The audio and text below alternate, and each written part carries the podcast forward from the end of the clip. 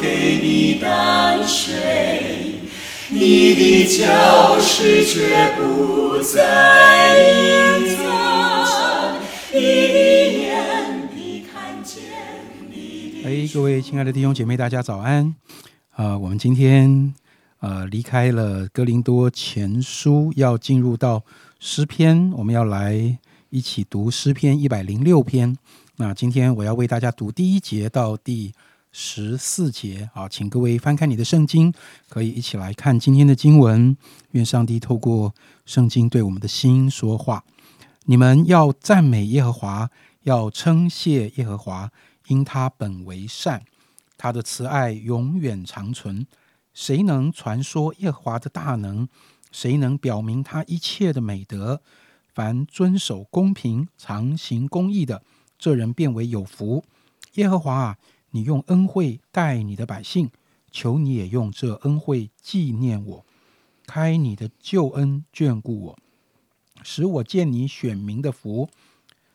乐你国民的乐，与你的产业一同夸耀。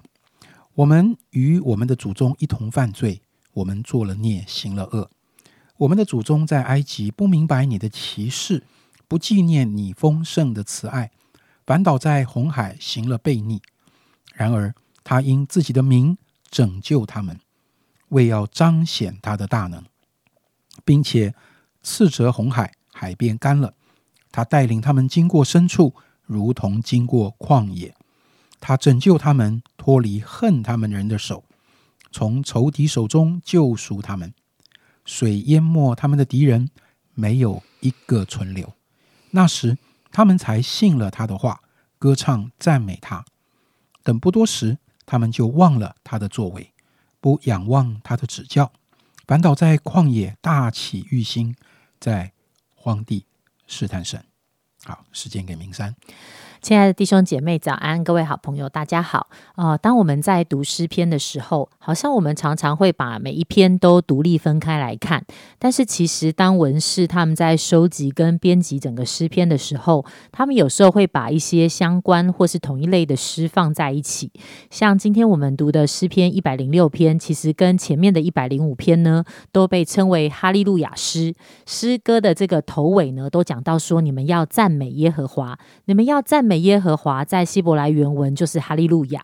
那并且呢，这两篇我们会看见，他都在赞美跟称颂上帝在以色列人历史上那些奇妙的作为。如果你看诗篇一百零五篇呢，我们会看见上帝他纪念自己跟亚伯拉罕、以撒、雅各的约，他是怎么样子的，不断的保守他所拣选建立的这个以色列民族。然后上帝怎么样透过他的大能，借着摩西、亚伦，好像行了十神迹，把以色列人从埃及这个为奴之地拯救出来，并且上帝在旷野里面供应、照养他们，一直带领他们到应许之地。这是在诗篇的一百零五篇，我们看见神在这个当中的作为。那当我们看到今天的诗篇第一百零六篇的时候，好像我觉得我看见上帝仍然是那位良善的、慈爱、守约、施恩惠、行事大有能力的主。当我读到第二节，他说：“谁能传说耶和华的大能？谁能表表明一切的美德？”好像当我看到那个“谁能”两个字的时候，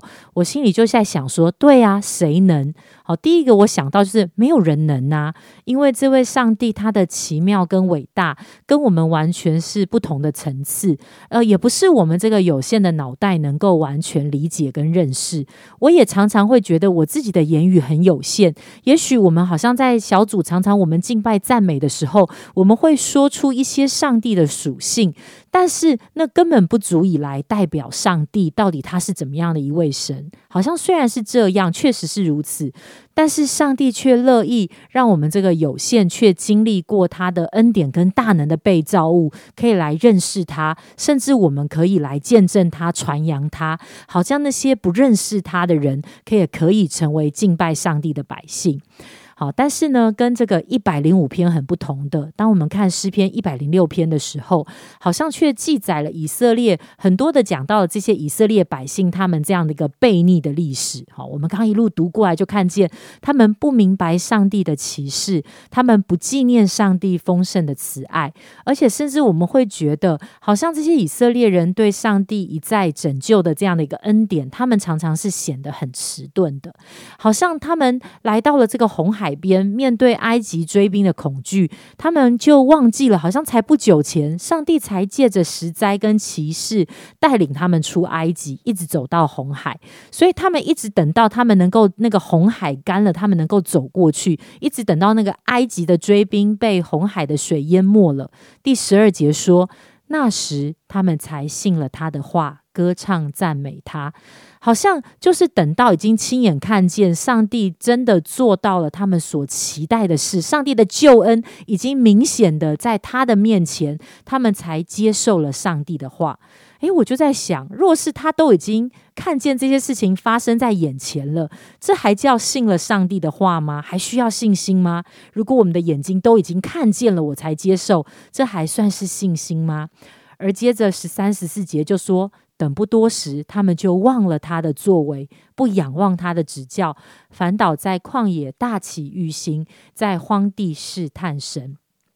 如果我们继续往下读这一章，我们会看到更多讲到这些以色列人忘了神，他们的救主，不相信他的话，不听他的声音。其实好像有的时候，呃，我自己觉得我们也会不会很像这些以色列人。明明我们真实的经历过上帝的保守带领跟恩典，但是当我们再次的遇遇见困难的时候，有的时候我们会不会呼天抢抢地的祷告？但是我们的祷告却好像没有盼望、没有依靠的人，甚至我们的心里面充满了抱怨跟怪罪神：为什么这样的事情会发生在我的身上？为什么我要面对这么大的痛苦？好像，或者是哦，虽然我们可能经历困难跟困境，我们当然也会伤心，我们会大声流泪祷告神。但是，会不会在我们的祷告里面，却知道我里面是有一位在天上的父亲，知道这位创造宇宙的大能者，他是那位良善慈爱的神，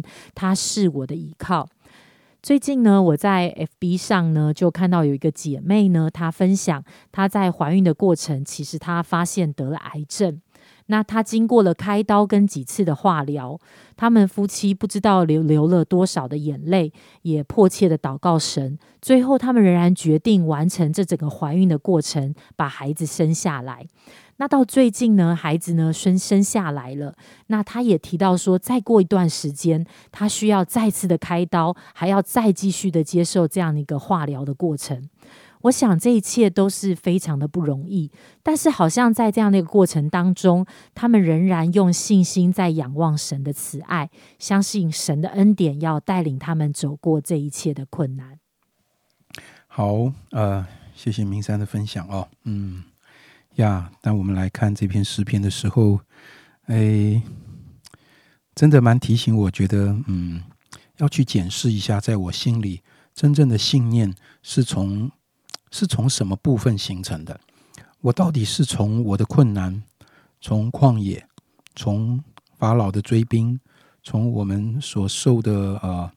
委屈跟艰难，来形成我里面最核心的信念？还是我会从上帝的作为来形成我里面的信念，好像呃，从今天读的经文也是出埃及记的历史里面，好呃，让我们看见一件事情，就是奇怪，上帝的恩典的有效期怎么很短呢？呃，我我对不起，我的意思绝对不是说上帝恩典的有效期短，而是我们人对于上帝的恩典的一个体会跟一个。呃，信任尾声的那个有效期好短哦，好像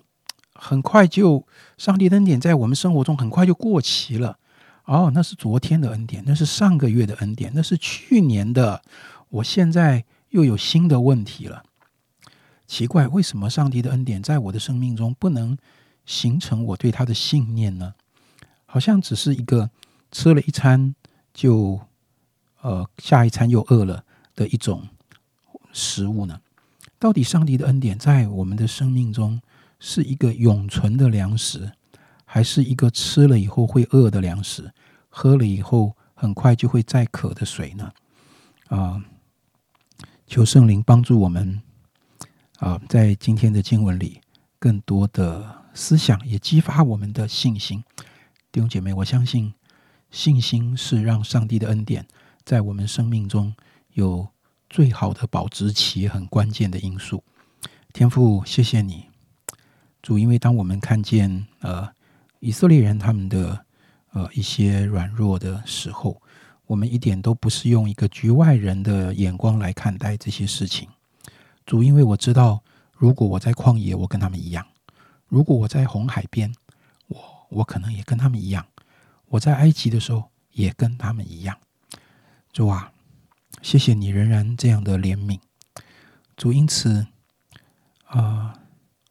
今天当我们说这篇诗篇是哈利路亚诗的时候，我相信不是因为第一节经文是哈利路亚这个字做开头。主啊，我恳求你，恳求圣灵，把哈利路亚这个字里面所蕴含的那一个力量，那一个信心的宣告，常常。放在我的里面，放在弟兄姐妹的里面，主啊，让我们在每一天的一开始，我们就是来到你面前，用哈利路亚来到你的面前，不是喊一个哈利路亚的口号，是真的说主，今天是我要来赞美你的日子，今天是我来经历你信告你的日子。主啊，无论如何，你就是那位配得赞美的上帝。谢谢你的恩典，奉耶稣基督的名祷告。你或相侧，我想有你必听见；或向左，或向右你必听见。后面有声音说：“这是正路，你要向。”